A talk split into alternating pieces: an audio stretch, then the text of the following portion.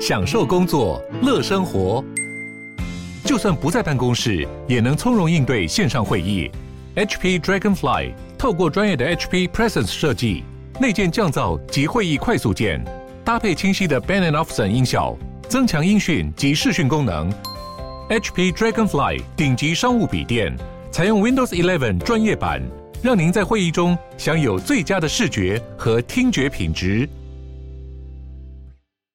我是赵少康，欢迎来到赵少康时间的现场。我们现在访问的是潘怀忠教授哈，他的新书了哈，勇敢对抗射护腺癌哈，因为他得了射护腺癌。对哦，那我记得以前那个台北市卫生局长马英九时代的好像，后来在阳明大学当那个医学院长。呃，邱文祥，邱文祥，哎，他是泌尿科医生嘛？哎，对对对，他就说我总有一天等到你啊，不是，但是他那总有一天等到你摄护腺肥大，嗯，对，不是摄护腺癌，我知道，我知道，对对对对。那是男生好像什么到了四十岁以上就开始摄护腺肥肥大是吧？对的，呃，因为我们有这个雄性激素，嗯，那雄性激素刺激摄护腺，它就会慢慢变得肥大。那为什么有的人比较严重，有人比较不严重？跟基因有关系。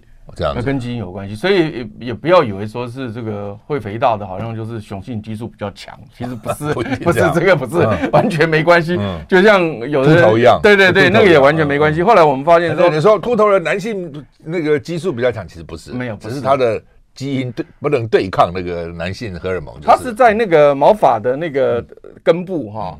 它的那个雄性接受体的密度比较高，嗯，所以同样浓度刺激它，对对对对对对对，没错。所以每个人真的不一样了，不一样不一样。那好吧，那这样的话，射射护腺肥大的比例有多少？是每个人都会，还是不一定？还是说都会，只是程度不一？啊，对你这个讲的非常好，嗯，哎，就是每个人都会，但是他不一定会有一些你觉得造成不便的症状，嗯，所以因此呢，他这个。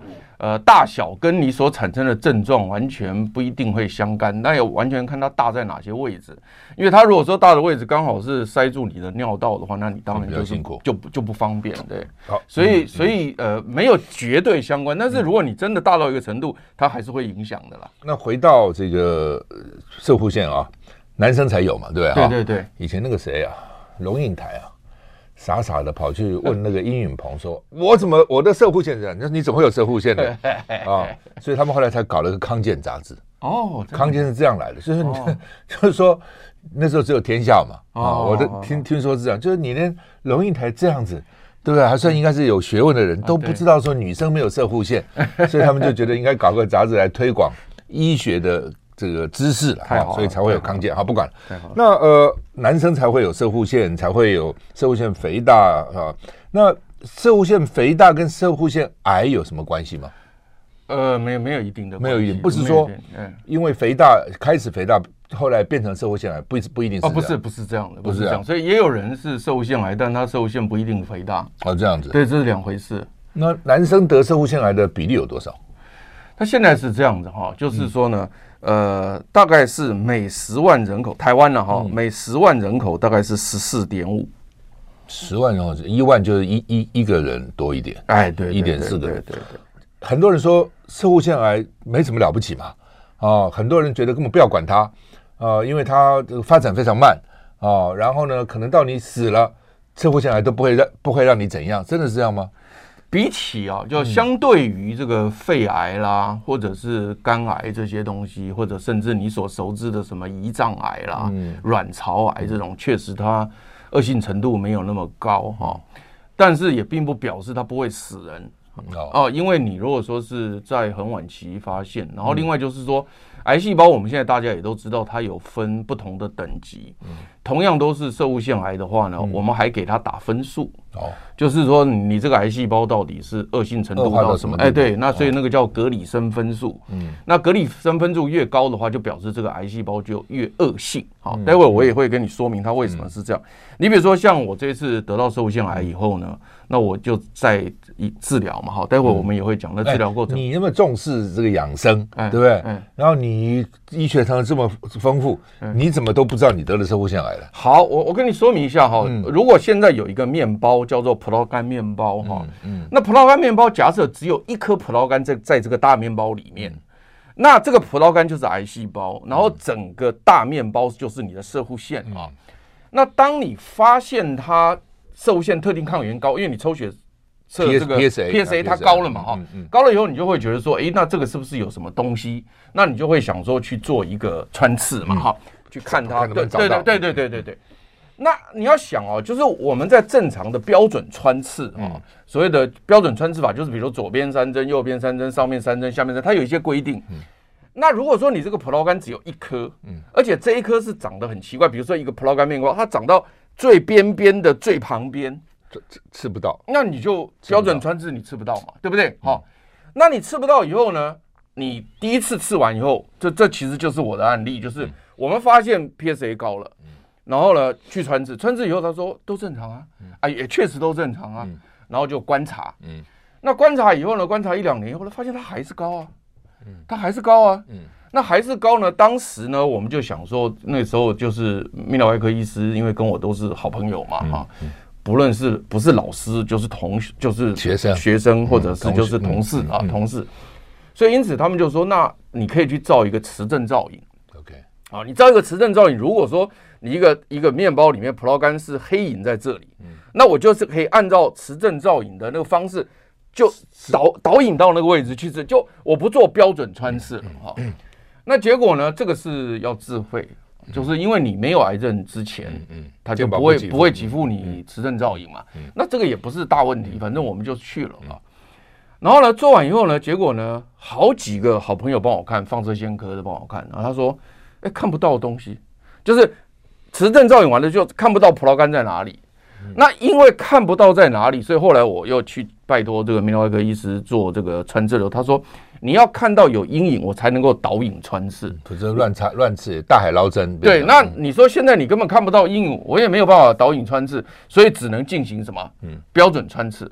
嗯，那标准穿刺又跟原先一样，嗯，就是比如左边三针，右边三针，上面下面做好，都是这样，结果还是正常。嗯，所以我其实是有穿刺过两次，一次呢。标准穿刺，第二次其实是先去做了一个磁振造影，就还是没有发现葡萄干在哪里。这前后搞多久啊？说前后至少搞了五六年、六七年有，很久啊。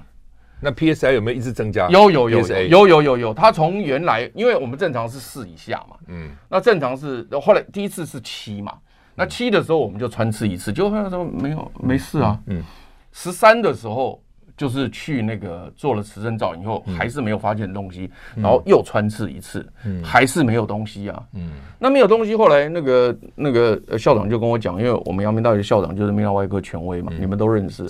那结果后来就他就跟我讲说，那就再观察嘛，因为你都没有东西，而且你又不是没有做过磁振造影，也也都看不到嘛，啊。啊，结果后来呢，我就跟校长讲，我说因为又过了一两年，我说哎哎，我反正我射物线回大。小便这个次数也比较多了哈，我说为了小心起见哈，干脆我就做一个良性射物腺切除。良性射物腺切除呢，它有一个好处就是说呢，我进去之后呢，我把它刮一大堆下来，啊，刮一大堆下来，我不是就有很多组织吗？里面看，那这些组织就可以全部送去看，嗯，那就比你穿刺来的多啊。那同时我们可以解决什么呢？解决现在就是频尿的问题。我说，哎，这个一举两得，很不错啊。嗯，好，然后校长说，哎。如果你这这，因为这是我，如果你愿意，你这样这样会不会不举啊？啊，不会，不会吗？因为有人说，有有人说做了射护腺手术以后，就男性就不举了。他是这样子哦，就是它是有一个比例，嗯，那这个比例呢，在目前的科技上面来讲，它那个比例是比较低的。如果是良性射护腺切除，比例是比较低，但是如果说是射射护腺癌全刮除的话呢，那个比例比较高。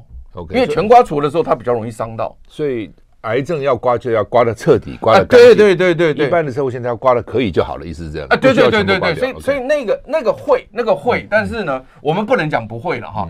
但是它的那个比例是比较低的。嗯。那但是我我我其实我在考虑的时候没有考虑这一块了哈，因为这个对我不是很重要，因为现在是在治病嘛。嗯。所以呢，因此我就跟校长讲，我说，哎，那我们是不是可以就是说做良性摄护腺？他说，哎，确实有可以这样的考虑。嗯。那我就跟他建议，我我就是跟他给他拜托了啊，拜托。然后他说：“哎，可以这样考虑哈。”所以后来我们就请了一个非常非常好的朋友做了这个良性摄护腺刮除。那刮除的时候呢，就不能用那个镭射了，因为现在目目前不是很多人喜欢用镭射，对啊对啊，所以用镭射比较不会有这个所谓性功能障碍的问题嘛。那个良性摄护腺刮除，但我不能用的原因是因为我要挖挖挖下来的东西要去做做做那个病理切片。你如果在那边把它烧掉的话呢，那就没有没有意义了嘛。所以我们没有，我们就还是用传统电刀，传统电刀把它刮下。这个这个我这个好朋友这技术是可以说是 number one，非常棒的。啊，那我们就细节不说，以后再讲。那就刮下以后去测，全部送去测哦。嗯，正常啊，还正常，正常。全部正常，我也总可以发现没有没有没有没有全部正常。那但是问题是你你进去刮良性的时候，是它是挖中间，因为你整个受限是包住尿道的嘛，对不对哈？所以你你在清除这个这个尿道附近的时候，都是在中间的位置。然后最后呢是到了到了有一次呢，是我去做例行的健康检查，又过了一两年，例行健康检查呢，然后呢。我的一个学生，一个女生哦，她那个很热心啊，都不知道为什么这么热心，但是也要感谢她。嗯，她多热心，你知道吗？她说：“潘老师，我跟你讲哦，我上次看到你来这边有做过一次这个呃齿证造影的这个这个受限的这个，那上次虽然没看出什么东西，他说这过了这几年哈，你应该要再照一下。好，他要叫的。我说：哎，我今天没有排这个，我现在马上要走，我有事啊。她说不行不行，你你得留下。他说我这些人员全部等着让你来做。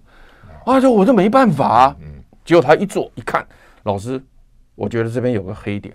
哇！哎，上一次几年前看没黑点了，现在有看到有黑点了。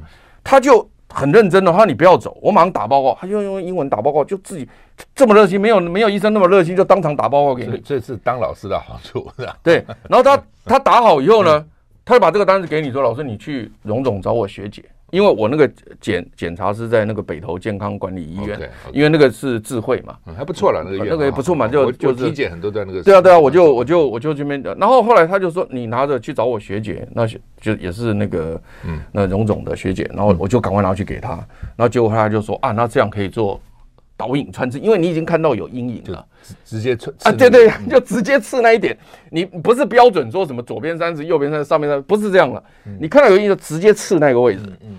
哇！一刺下来就就中了，因为刚好刺到那个那个葡萄干，哎，那个葡萄干，对，好吧，那到底是怎样？第几期？怎么治疗？我们休息再回来。I like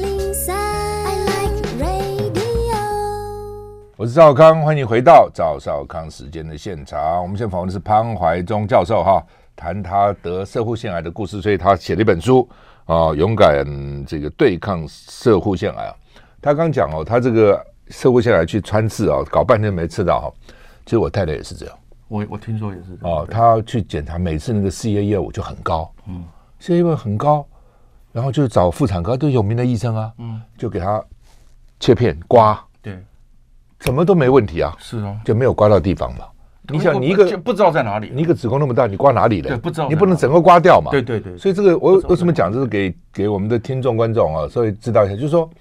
有时候也不是我去穿刺一下没问题就没问题了，你没有弄对地方也是没用嘛，对不对？那你怎么知道它长哪里呢？啊，所以有的时候很麻烦啊。后来科学也是进步的了，就是说你像我刚刚讲的摄护腺，他就是知道说用磁振造影先去找那个阴影在哪里，但是那个阴影也要很明显的时候他才照得到，因为他解析度并不是那么好，所以到后来都比较严重了，有症状了，哎哎，才才才发现，如果早一点多好呢？哈，好吧。那你拖了这么多年，到底是几期？哦，我是三期 A，一来就三期 A，三期 A，所以我就说，呃，我当时得了以后呢，我开始就要治疗嘛，哈，就每一期都分成 A、B 了，大概基本上这样，对不对？一 A 一 B，二 A 二 B，三个三 B。我我我不晓得，我好像是我知道有一一有第第一期、第二期、第三期 A、第三期 B，然后第四期，嗯，我不晓得一二有没有，有没关系，也有是吧？嗯嗯，好，那没关系。那所以，所以简单讲就是说呢，我一得了以后呢，我就要开始治疗嘛，哈。嗯。那治疗心情怎样？但没有人心情好的啦。我想应该不会有人心情好的哈。嗯。那得了以后呢，得了以后我就在想说，既然要治疗呢，那就是替自己找点活干，因为不然的话，情绪一定很不好嘛。嗯。那我就想说，那不然就是把这些记录写下来，就好像写日记，让自己心情比较。因为当时有没有觉得，怎么会是我嘞？呃，不会啦，因为那拖很久了，因为他事实上六七年知道，有点怀疑，有点怀疑，对，怀疑啊，只是一直找不到了。那到底找到是好还是不好啊？嗯嗯嗯，这个都很难讲啊。不过这边我就讲一个一个事情给少康兄知道，也跟听众朋友分享，就是说，他一旦发现他，因为他是长在那个后来就是他长在摄护腺哦，就最前面然后最前端边缘的地方，然后呢，我们那个摄护腺本身有个包膜，外头有个包膜，那里里面是整个组织嘛，哈。如果你不要穿出那个包膜，都是二期，OK。那吃出去才是三期嘛，嗯。嗯，那它一长就长在那个膜跟那个肉的中间，嗯，好，哦，然后呢又长得那么边缘，就是说你一一一个椭圆形面包，它就长在最边缘。你说谁会去穿？谁知道那边长了一颗葡萄干呢？而且很容易就穿出来了。我跟你讲，就是很很火大，他就这样，就是说。这小子很恶性，因为他去测了他的格里森分数哈，格里森分数就是评估你是有多恶性的癌症，那一是最不恶性的，然后三四五六到了六以上就是属于超级大流氓了。然后呢，那个王建轩说他是七，然后呢，我就跟王建轩说呢，我十八，我比他还高，那么高，呃，恶性，所以他很坏，就是说他明明在里头肉很多，他若往里头吃就算了。那就二期嘛，对，可是它就坏嘛，就出来了。他一吃，他就吃出去了，一吃出去就出去了，所以呢，一下子就变三期了。所以我就说这个坏啊，这个癌细胞。那它出去有影响到淋巴或什么其他这些吗？呃，我们就立刻要查说他到底跑到哪里去了啊。那呃，第一个就是我们发现他在旁边的那个，就是控制你小便的那个括约肌被吃到了。哦，那那个括约肌吃到以后，如果你要把它切干净的话，如果你要手术的话，那这括约肌要切掉，因为它上面有东西，那就尿失禁了，一辈子尿失禁。嗯，啊，所以后来就是我们没有办法做手术，嗯，就无法都走啊了哈，因为你那走就一辈子尿失禁，所以当时考虑了半天都不能切，没有办法切，已经无法度切了。然后另外就是淋巴结的部分来讲，有一个地方疑似有转移，一个地方一个一个淋巴结那。他们也觉得说，这个部分也要也要也要照射，也要就就我后来就是只能选择放射线照射。所以我要强调就是说呢，我我那时候想说，既然得了病，那心情不好，然后又要治疗，花很多时间治疗，不如就写个日记，让自己心情好一点。那另外就是说，让大家能够从我的经验当中能够能够能够知道一些情况这样子。那我又当时又设想说。啊，麦克他公理解囊来代替，这你一个人的事情，大家觉得很无聊，那么多找几个案例啊？嗯、所以后来我就说啊，那不能就找一下。哦，说没想到那么多，随便找一堆人，就王建轩呐，还有我这个福伦社的舍友啦，还有我在台北市议会的一个一个议长室的秘书啊，那随、嗯、便找就四个人。嗯，那我想说四个人就够了啊，嗯、啊，这四个人就四个 case 就，四个 case 就够了了哈。嗯嗯、然后呢，我们就每个人写一段故事，那这个非常的精彩在里面，那。大家可以可以慢慢的看，嗯，那另外就是说呢，这四个人里面呢，嗯，三个人是三起，一个人是四起，哇，所以我随便找哦，赵兄，我随便找找四个人哦，通通都是三四起的，所以很少，几乎哦。很少一开始就发现，对对对，现在就是这个问题，就是说你能不能及早发现、及早治疗，这是一个重点。嗯，那你说你每一个人都是属于这种所谓的大大意粗心吗？没有啊。你说，哎，刚刚少康，你认为我有粗心大意吗？没有啊。对啊，我我 PSA 高，我不是就一直在找吗？嗯。然后后来我去问了王建轩，王建轩说，我也是一样啊，我只要一发现这个 PSA 超过四，我就去穿刺啦，我也没有也没找到，没有，他一穿刺就是就是三期了，他就三期了。嗯嗯，所以。王建轩是没有像我搞那么久，他是一穿刺就是三期了。好，那但是另外一个那个议会的那个议长是秘书呢，他是比较特别，就是说呢，他之前有别的癌症，他是他是得过那个口腔癌。那口腔癌好了以后，他他不是吃槟榔的人哦，他得口腔癌。那我记得你们公司有一个小姐口腔癌，她也没吃槟榔嘛，对不对？不抽烟，不喝酒，对啊，对啊，什么都不。对，所以我的意思就是，他口腔癌好了以后呢。他也没什么特别注意，没想到一抽血，你知道吗？PSA 多少？你知道吗？嗯，四百多啊，会到那么高？对啊，他四百多，哇，他他一查四百多就是什么末期啊？哦，就像你们怎么这是十十多，对不对？就觉得很高了，你开始七，对不对？对，四百多。好，我们休息一下再回来。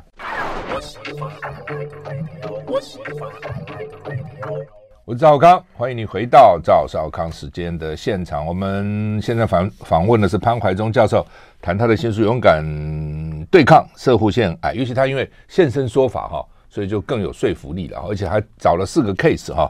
嗯，的确得这病人很多。哎，再回到嘛，干嘛男人非要有一个射护线呢？不是找麻烦吗？哦，他是主，他主要是精液的主要的来源。你的精液就是主要是靠它。所以如果你射护腺全刮除，你比如说像我这本书里面不是有三个人是三期嘛？哈、嗯，四期的我们先不讲哈，嗯，有三个是三期的，这三个三期的治疗方法都不一样哈。第一个潘怀忠是因为他已经吃到外头去了，嗯，所以手术切不干净，嗯，那我手术切不干净，我如果去切我一辈子终身尿失禁，我当然就采取放射线治疗嘛，嗯，那放射线治疗加荷尔蒙治疗，待会我们再讲。如果你想要知道细节的话，然后第二个是呢，我的那个福伦社舍友他是没有吃出去，嗯，但是三期他还是可以把它刮干净。嗯，那他如果是把它刮干净啊，就是说他可能就是说他没有吃到这个括约肌，他可能是外头这膜这边有，外面不是很多，他就把它刮干净。那所以他还是用了手术把它刮干净。嗯，那王建轩不是，王建轩是因为他年纪大，他八十几岁，所以呢都没必要做手术了。嗯，那你就可以用放射线了，因为放射线它的治疗效果也不错，放射线加荷尔蒙治疗。所以你看我们三个三期，对不对哈？嗯呃，潘怀忠是放射线加这个荷尔蒙治疗，是因为我没有办法手术。然后呢，我的福伦社舍友呢是直接手术切除，因为是他可以做手术。那王建轩呢是可以选择手术，也可以选择放射线治疗，但是呢，因为他年纪大，所以就只直接选择放射线治疗，就比较不会有这个问题。所以三个人的做法都不太一样。但是呢，你你比如说像我呢做这个放射线治疗，他要做四十次。都很麻烦，你看，他就发一张卡片给你哈，就是说呢，他你去的时候呢，他先发一张卡片，这是我的卡片啊，卡片的正面是这样啊，那反面呢就是有四十格，那每去一次就写一个，都不能够四十个全部做满啊，都不能够有那个，那中间如果有例假日就跳掉，每天做一次，每天去。哇，嗯，每天去哦，每天去，每天去，那只有六日没有，或者国定例假日没有。我就从十二月一直做到二月多，都做到快过年了，过过完年了，嗯，所以做很久。然后呢，你呢，为了要照的很精准呢，肚子要画上线，嗯，用那个那个那个奇异笔画上线，然后再贴上胶带，嗯，因为怕它的那个颜色退掉，所以这几天洗这这两三个月洗澡就只能冲，哇，好，然后呢，重点是我要跟邵阳空讲的，这个会痒，嗯，因为贴的胶布嘛，对啊，那隔一阵子就开始痒啊，嗯。不是不太科学，我觉得应该是应该有个比较好的方法了。好，然后呢，我我养的时候呢，的的就是偷偷把它撕掉。为什么呢？实在太痒了。嗯。撕掉以后擦个药。嗯。但是呢，隔天去的时候呢，他们觉得这怎么掉了？嗯。就再把你连上去，那那又开始痒了。好了，没关系。那我现在要讲什么呢？应该找一些。可能不会让皮肤那么敏感的胶带或者什么，想想办法。我讲应该也有了，但是就是说，我我想这个说不定就是了。但是我我还是会有，因为每个人也不一样。对对，每个人皮肤不一样。那如果你真的很会痒，那就很严重。因为我是算还好，因为我是觉得他们哦，每天坐着，每天坐着，坐的对那个病人的感觉也没有那么在乎了。我觉得了，医院啊，不敢这样讲。我我认为，那那那这个好好想，怎么会让两个月黏着，怎么会不痒呢？那我跟你讲哦。那我我每次去的时候呢，我那时候是排呃，他是叫我十点半到，嗯，啊啊十点半排好，那我在想说，我不要给人家等嘛，那我都差不多就是十点出头就到了，嗯，那他规定你哦，那个喝水要喝到一个程度，那个膀胱要胀起来，好，那膀胱胀起来以后呢，他说这样照射的时候呢，比较不会伤到后面的什么直肠啊或者什么东西的哈，那我说好，那我就因为我们要很乖嘛，我们要配合治疗，那你。所以我就那想尿尿怎么办？我跟你讲，所以就我要跟你讲，我想也想得出来啊，兄弟兄弟，我就跟你讲嘛。嗯我去之前，我又按照规定喝多少水什么的，到这边是十点多，然后我想说我撑到十点，有时候再拖下时间时间。那但是前面那个人可能治疗比较慢呢，我就真的我已经就是胀到我已经没办法，可我又不敢去小啊，不敢去小，结果呢，我就等到他叫我，他说：“哎，你进来。”进来以后呢，你知道他们多厉害。我说我我现在胀太多了，他还不能太多呢，他只能胀一个程度，也不能胀太多。然后呢，我说哎，我真的不行。他说没关系，你等一下，我用超音波给你扫一下。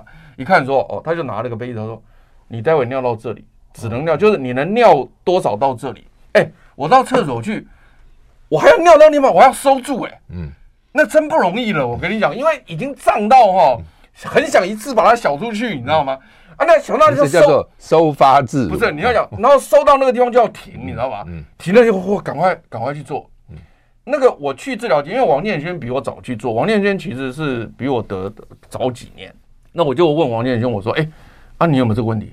他说：“我好几次尿在台上啊。”他就直接撒在台上啊，没办法。那他那他自己也讲啊，他说他说我我讲这个并没有什么，因为大家控制不住，我也不是故意的。然后呢，他就跟那个工作人员说抱歉。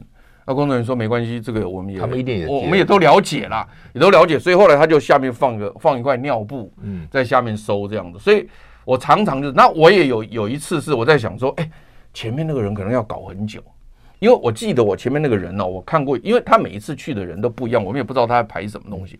但我记得那个人可能是脑瘤或什么东西的哈、哦。不不，不是只有这个，其他地方也在都可以照，都可以照。那刚刚鸟了，那所以因此他那个就是工作人员跟他讲话的时候啊，他好像反应不是很好，就是说他叫他往这边撤，他就反反应不是很好，所以时间很久。嗯，那我就在想说啊，这一定做顾伟嘛。嗯我想去绑起来哈，我就怕东北调，因此忍不住了。嗯，然后我也很乖啊，我也不敢全小啊，我就小一半呢。嗯，结果结果很快就到你了，到我了。你知道怎么样？天下事就这样。他说什么呢？不行。他说不行。他说你膀胱没有胀开，不行。你喝水到外面等。啊，哎，你说你说这个这个这个不是那个？还有我我那个少兄，我再跟你讲，我在那边等的时候哦，他那个他那个。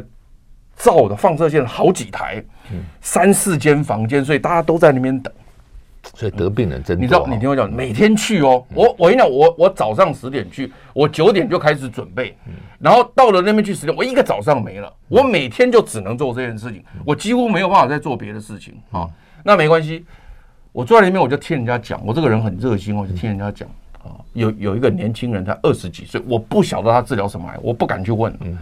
但是他爸爸是从宜兰开车他过来，我就问他说：“阿弟在基隆规定可以走？”哦，罗贝良我哈，从宜兰就开过来，带我儿子来看，就放热线。那因为我知道这都要好好好几十次嘛，我不晓得他们多少次啊，但我是四十次了哈。然后呢，弄完以后呢再回去，然后我就说：“哇，那你们这个真的是，就是哎很辛苦哈。”然后我又跟他爸讲：“我说，哎呀，你你要那些是看过来嘛，不要都走啊。”也没办法做工作了嘛，那整天就陪他儿子。他说：“我自己的儿子啊，我当然要帮他的忙啊。”那那后来我就跟他儿子讲：“我说你一定会好，你一定会好，因为我看着我也很难过。我说你一定会好。”所以，我突然间，张兄，我突然间豁然开朗，有一件事情我以前还不知道，因为我在阳明大学教书的时候呢，当时荣总在荣总就在我们旁边嘛。那当时就有人跟我讲说：“哎，他们他们家要治疗，在这边有没有租房子租三个月的？”我在想说，奇怪，看病就看病，租房子干什么？你看这个近嘛，就不用每天这样。你看，如果说你你你从宜兰来，那三个月你干脆就住在这就算了。对，好，这是爸爸跟儿子，那个儿子只有二十几岁，你说这个爸爸情何以堪？嗯。另外一个是从嘉义来，老夫老妻哦，老先生牵着老太太手来治疗，老太太有病，那我就说，那你们每天哦，我第一班高铁，嗯，从嘉义坐第一班高铁到龙总来。然后呢，他们因为老先生也不会开车，眼睛也看不到了，就是牵着老太太来看。哎呀，那个夫妻情深啊，我也觉得很很感动，难过，很感动。我也跟他们讲说啊，丹东赶快呐，啊，咱一点以后了哈，就就这样跟他讲。嗯、那当然，我也看过一对年轻夫妇，嗯，就是男的大概四十几岁，女的大概三十几岁。那男男的要治疗，在外面吵架。他完全不，他完全不是我的存在，你知道吗？那我也不敢吭声啊，我我这边憋尿，我也不敢讲话，我就投地。有的时候这哦，有这种病，家人跟当事人的压力都很大。是啊，那那那，所以在这本书里面哦，他其实有一个病友就讲说，他说其实家人他其实也很想帮你的忙。只是他不知道怎么帮你的忙，那这样他也也稍微讲了一下家人的态度，我觉得非常的好。然后呢，结果那对夫妇在吵什么，你知道吗？在吵财产。哦，就是那个那个女的就怪那个先生说，当时叫你那个房子怎么弄怎么弄，你就没有听我的。那先生说，我都已经病成这样子，我们是不是可以不要再讲这个事了？他就一直吵啊，那我也我也不知道他讲什么，我就头低低的，我都不敢讲话。所以我常常在讲说，这个整个在医院里面，你去看到这些看人生百态，我我都把它写进来了，我都把它写进来了。我是觉得，虽然我讲的比较简洁一点，但是呢，里面写的，我是觉得我感受上来讲，就是说，我很希望把这些事情告诉大家，就是说，啊，反正就遇到了嘛。嗯，那王建轩就跟我讲，他说怀忠啊。他说：“我们就遇到了，度掉了，度掉啊，那就那就那就勇敢去面对嘛。对啊，对啊，所以我才讲说，那就勇敢面对嘛。那我我是觉得说，让大家知道一下，如同少康兄刚刚所讲的，你说真的，他好像不是个病吗？我跟你讲，他真的是个病。为什么不是个病？我给你解释一下。我现在啊，每个月哦，这边打一针，下个月这边打一针。我跟你讲，我这边打一针，我三天前打的，我这几天痛到哈、哦，是荷尔蒙治疗吗？对啊，你知道我痛到什么程度？为什么那么痛呢？哦，那真的，我跟你讲，痛到我在床上翻来覆去睡不着，然后呢，全身发汗，然后那个、那个、那个这边肿起来，就一包跟一个那个米菇一样啊，整包肿起来啊，很痛啊，兄弟。那个我到我到医院去，那个泌尿外科医师就跟我讲说，哎，潘老师，我听说很多病人说这个很痛，我说对啊，我说你才知道，我说我都不讲啊，我说我没什么好讲的。那你你可能医生知道痛，可是他。没有实际痛过啊，所以他那个感受就没有我那么深刻。我是真的很痛，你知道吗？对了，就是说我我我太太那个时候也是手术，她是手术得癌症，医生能够给你动手术都算是很幸运。对啊，我没办法动、啊、你还可以动手术。对啊，如果后期的话就不能动。哦，没办法啊，因为他可能转移啦，什么也不能动啊。没办法动。对。那我也是到荣总去，我我在东区嘛，嗯，每天早上一大早开车到荣总，嗯啊，也搞了。大概两个月吧，你也搞了两个月，每天每天照，每天照，就看到很多这边排队啊，那么多。你也你也是去照放射线的？不是我啊，我带我太太。对啊对啊，那那也是搞了两三个月啊。对，哦，那很累。几十次啊，几十次，现在再回来。I like 103, I like radio。我是赵康，欢迎你回到赵浩康时间现场。我们现在访问潘怀忠教授，谈勇敢对抗射护腺癌啊。这个男人哈，四十岁以上啊，社会性肥大是非常普遍的啊。但是得社会性癌当然就比较麻烦了哈。你现在还在注射的，那那怎么样叫做好了呢？怎么叫做还要继续治疗呢？好，我跟少康兄报告，就是说现在目前我们是我个人是放射线照射加上这个荷尔蒙的治疗，两个加在一起啊。刚刚讲放射线治疗照了四十次，大概延续了大概将近两到三个月。那现在是照射结束了，嗯，那照射结束之后呢，就照了一次磁振造影。那去看原来的那些有可能有癌细胞的地方是不是还还在或什么？嗯嗯、那照过一次以后发现呃还蛮干净的，就是那些地方好像就不见了哈，嗯、不见了以后，但是呢有些东西你是看不到的，因为就像我讲的，它解析度没那么好，它几个你是看不到的，所以因此就用这个荷尔蒙治疗来巩固它。嗯、那目前呢，以我这种情况的话呢，它是要打三年。那就是每个月去打，每个月去打，打三年。那我现在目前是打了一年多。他打的目的何在呢？就抑制癌细胞的生长，因为癌细胞它很特别，就是它受到雄性激素的刺激，它就长得很快。那我现在把这个雄性激素封掉以后，就让它不长，不长以后呢，我的免疫系统把剩下的残兵败将吃掉。比如说残兵败败将剩一百，哈，那这几年因为它不能长，所以我能看看能不能把这一百个吃掉，用自己的对，把它吃掉。那如果说你让它一直长，那不得了，它一百个长一千个，一千个长一万个，那你怎么吃得完呢？嗯，所以你要先用一个药把它巩固住，让它不再生太多，然后你看看能不能把它吃完。那因为现在这个东西目前你看不到，嗯，好，因很多影像你看不到，嗯，所以他他们建议就是做三年的巩固，嗯，然后呢看看能不能弄。那我三年做完，假设说，因为我现在每次回诊都要测 PSA，嗯，好。那我现在，现在多少？现在的零点五，那很好吧？其实事实上他们是说零点二以下更好。王王建轩是零点二以下，那你正常人都不会到零点二啊？不，那你现在因为你已经是等于去世治疗了嘛？嗯，所以去世治疗我很好玩。我那时候讲去世治疗，其实我的想法是让大家知道是什么叫治疗。结果没想到我讲了一个去世治疗，媒体爆好大。那就就然后呢，这个这个说是我现在变太监了。哦，那其实也差不多了哈。为什么呢？因为因为因为以前哈，以前没有这个药的时候，嗯，为了要巩固这个治疗哈，是把睾丸直接切掉。哦，这点因为因为你把睾丸切掉之后呢，它就不会有雄性激素，没有雄性激素，癌细胞就不会长。可是那是在早期没有药的时候，你把它切掉，当然是不得已而为之嘛。那现在因为有药了，就就不需要挨这一刀了。嗯，所以呢，你就是把这个药下去之后呢，让血中的雄性激素降到几乎是零，降到几乎是零，当然不会是零了，降到几乎是零。那这时候就等于什么？等于去势治疗，势就是那个男视角的那个势啊。但是以前有人讲说，比如说男人啊，如果到年纪比较大了，他的男性荷尔蒙降低了，对，就个性会改变啊，脾气会暴躁啊，嗯、没有耐心的等。那你现在没有男性荷尔蒙会不会变这样呢？我看你个性还好好的吗？不，不会，不会啊，我我还蛮乖的。我我其实是、嗯、我现在唯一的，其实我个人是这个这个去势治疗之后呢，我唯一的就是比较累的，就是一个就是叫做热潮红盗汗。哦，就是我们女性女，女人不是那个、啊、对对对对对。女性停经之后就会热潮红盗汗嘛。嗯，我现在就跟我太太讲说，哎，老婆真是不好意思，以前你们热潮红盗汗我不了解，我现在非常了解。她就是怎么样，一阵子全身都是汗，全身湿哦，就莫名其妙的全身湿，然后呢一下子就非常非常的热，嗯，啊，这叫热潮红盗汗，这个就跟那个等于停经的那个现象一样，嗯，就他们的什么更年期啊，对对对对对，完全正常，因为我们男生的那个呃雄性激素到更年是逐步下降。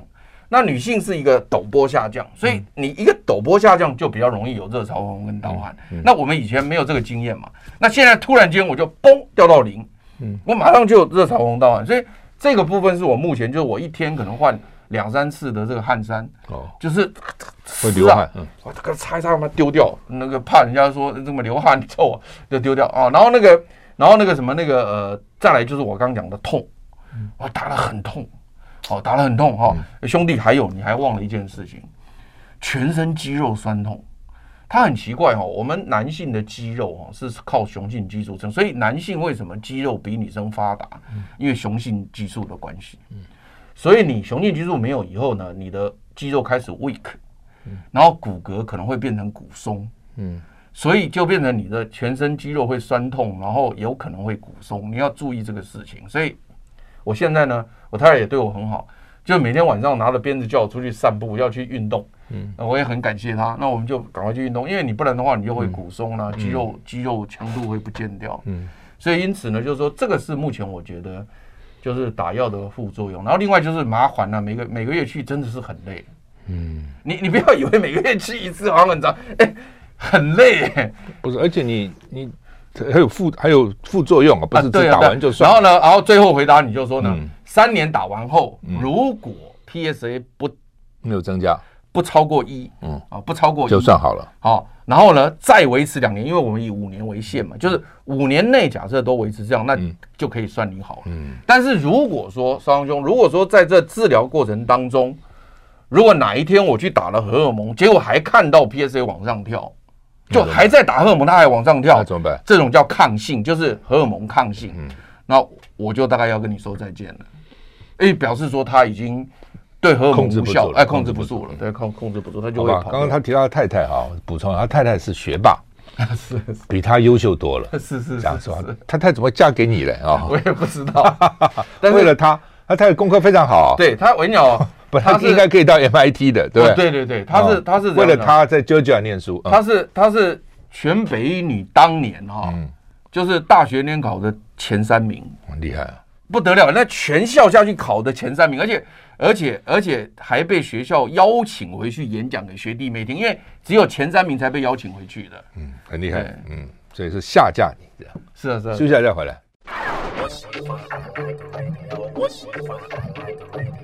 我是赵少康，你回到赵少康时间的现场。我们现在访问的是潘怀忠教授，他现身说法啊，勇敢对抗社会腺癌啊。来，最后一段你自己发挥吧。是啊，我我我要特别强调的是说，就是说呢，嗯、这个呃得病啊，是我们没有办法控制的了哈、嗯。那呃，我们确实有很多情况之下，平常虽然说是听人家说起过，但是当你自己得到的时候，那种感受跟那种体验是完全不一样的。当然。嗯那在这个过程当中呢，我觉得呢，我得得到一个最大的一个经验，就是说呢，我们每天都要都过得很快乐哦。就像我一个朋友，就是这个福伦社的舍友啊，他得了四点五个癌，他他不是一个癌哎，四点五个癌。然后那个那个呃，议长室秘书得了两个癌，不同的地方，啊，不同的地方。那那个得四点五个癌的这个这个这个福伦社舍友就跟我讲，他说。他说：“我觉得我每天醒来哈，我就觉得我赚了一天。那，如果你这样想，你就很快乐啊，因为你每天都是赚的啊。”他说：“我今天醒来，我就赚了一天。”好好珍惜这一天。对，我就很佩服。然后他刚好是住在那个二十二楼，他是他们家是住在二十二楼。那当时他得病的时候呢，那个他太太每次看他出去要散步都陪着他，他都不晓得他太太为什么每次都要陪着他。嗯，哦，原来是他太太后来讲，怕他跳楼。哦，就是说他觉得他可能会跳楼了，就是他太太也不敢讲哦，他太太也不敢讲哦。因为他他万万一讲的刺激了他，对对，因为那时候他是得那个淋淋巴癌，那他那次的淋巴癌是基本上因为化疗之后白血球很低，然后送到医院里面去去住的时候呢，也是差点死掉感染。那所以因此呢，他那时候很痛苦，因为化疗之后呢，那个那个食欲也不好，吃东西也吃不下，然后甚至呢，他太太为了要这个呃让他能够吃得下有营养，就花尽心思啊，做了很多菜给他什么的。就他也都是吃不下，就是都不吃，所以他太太有一回就火大，就是说啊，你到底是要吃什么？我都已经做到这个样子了。嗯，好，那当然就是说这个时候，这里面书里面有很详细的讨论了哈，我就不在这边讲。那但是那时候他太太有一件事情就一直不跟他讲，不敢跟他讲，就是他每次去散步都陪他去散步，他他觉得他太太怎么对他这么好？哦，那后来才知道说呢，原来怕他跳楼。嗯。那你可以看到有很多人，他得了癌症之后，他他有可能轻生嘛，他可能跳楼嘛，哈，所以我我我的我的感觉是说呢，是不要这样子啦，就就是我们只要是能够快乐的的的那个去面对哈，勇敢的去面对，我就特别讲这勇敢面对啊，否则你也会讲说，那怀中会不会去跳楼？我我不我不会，因为我是觉得说，我们要做大家的这个。这个好的这个这个这个榜样嘛，我我常常在想，我我记得我那时候看一部连续剧，你是怎么样，知道吧？他父亲也是得病了，很难过，然后呢，吃了药自杀，就没死，送到医院去以后呢，儿子从美国回来的，从英国回来的，然后呢，结果那个那个那个他的那个儿子又跟他爸讲：“爸，你这样弄啊，不仅对你自己没有好处，你把所有的人通通搞得生活都大乱。”你要勇敢去面对他嘛！你你你这样一弄，大家你看，本来还可以在那边工作，通通通都要回来，那你要搞个三次五次的，那还得了？是不是？所以后来我就觉得说，像这种东西，就是说我们自己要对自己负责。那反正我们该怎么走走，就就勇敢走下去嘛。对，虽然说现在我还没好，但是呢，我也我也我也不怕，我就反正就是。不不好就就就就就就就面对。我觉得度点了，当然不希望度点了哈，不希望碰到度点。那时候我跟我太太讲，我说这样哈，碰到了嘛，对，那现在你是最好的医院，最好的医生，对，那也就是走下去嘛，对啊，你你已经找到我们找到你最好的医院，最好的医生，那怎怎么办呢？碰到了嘛，哦，我真的很谢谢你们了，我我在这边也要特别恭维这一下少康兄跟梁磊，他们对我真的非常的好。呃，生病期间对我的照顾跟鼓励，我我非常感谢。对，谢谢潘怀忠教授跟我们来讲他的这个现身体会哈。那大家看一下哈，这个不只是对摄护线了，其实对整个保健都有一些这个很健康的一些健全的一些概念啊。谢谢，也祝你早日康复，谢谢谢谢，完全康复，谢谢谢谢谢谢。